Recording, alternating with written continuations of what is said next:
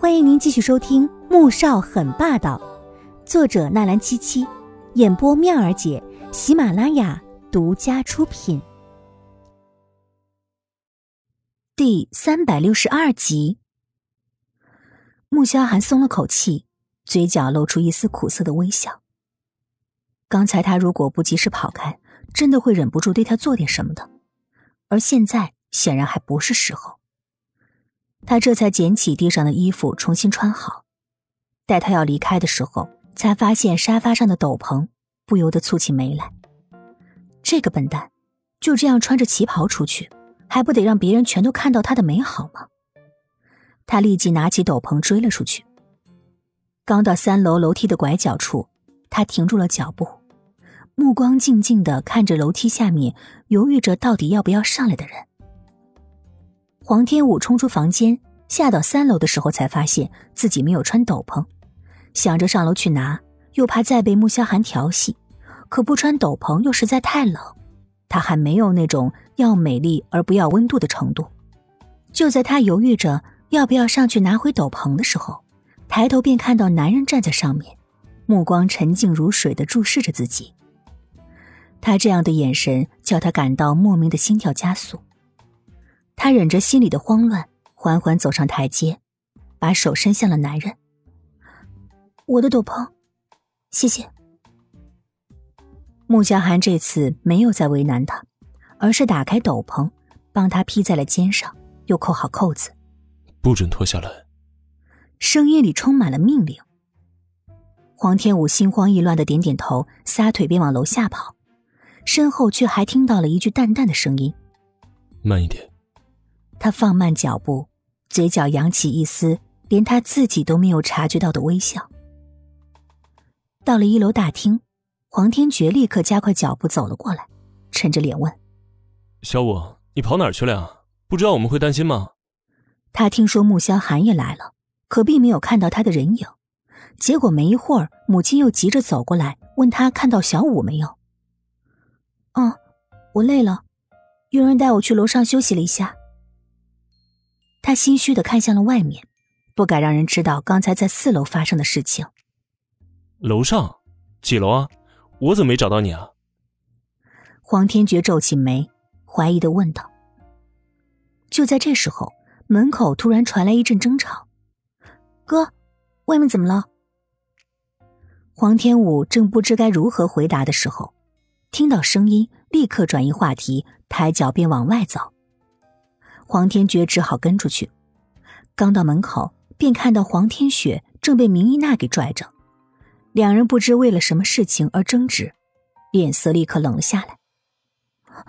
我说了，我不是故意的。黄天雪蹙着眉，看着自己被拽住的手，明依娜看着柔柔弱弱的，劲儿却很大，抓得她直发疼。这到底是怎么回事？黄天觉走过来，目光微沉。看向了两人，旁边已经有很多顾客围了过来，指指点点，议论纷纷。天爵哥，你来给我评评理嘛！天雪把酒洒了我一身，难道不该道歉的吗？明依娜一脸委屈的看向了黄天爵。黄天爵看的一眼，确实是在裙摆处被红酒给染湿了。不是的，是他先撞的我。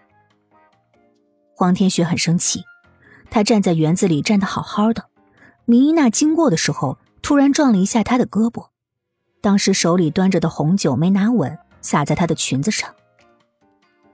我哪里有撞你啊？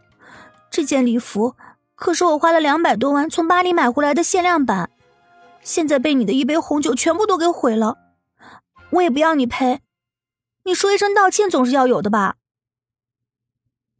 明依娜故作娇柔的说，可声音却清晰的能让所有人都听到。而四周的宾客听到之后，顿时纷纷替明依娜鸣不平，更觉得黄天雪仗着是总统女儿的身份便蛮横无理。黄天雪听了，气得直发抖，狠狠的一拉，将自己的手抽回来。而明依娜啊的一声惊叫，顺势往地上摔去。黄天觉脸色一冷。伸手扶住他的腰，将明依娜给带在怀里，让她站稳。天雪，你太胡闹了！他沉着脸，严厉的呵斥：“哥哥，我没有，是他故意撞我的。他刚才抓我那么大的力气，他怎么会这么容易摔倒？明摆着就是想陷害我嘛！”黄天雪要气死了，尤其看到黄天觉搂着明依娜，而那个女人却是一副楚楚可怜的，紧紧的依偎在他怀里的时候，心中更是嫉妒又委屈的想哭。天觉哥。算了吧，裙子毁了就毁了。天雪不愿意道歉也没关系的，毕竟她小不懂事嘛。米伊娜此时心里十分的得意，面上却装出一副大度的神情，可是话里却充满着嘲讽。若是三年前说黄天雪还小，别人会觉得可能真的小，可现在都已经二十一岁了，这话说的未免让人觉得可笑了。米娜，你别以为我不知道你打什么主意。黄天雪浑身发抖，声音尖锐。黄天武愣愣的看着这一幕，整个人都懵了。前几天明一娜还去了左家，却被左英给无视了，这怎么转眼间就打上了自家大哥的主意呢？本集播讲完毕，感谢您的收听，记得点赞订阅哦。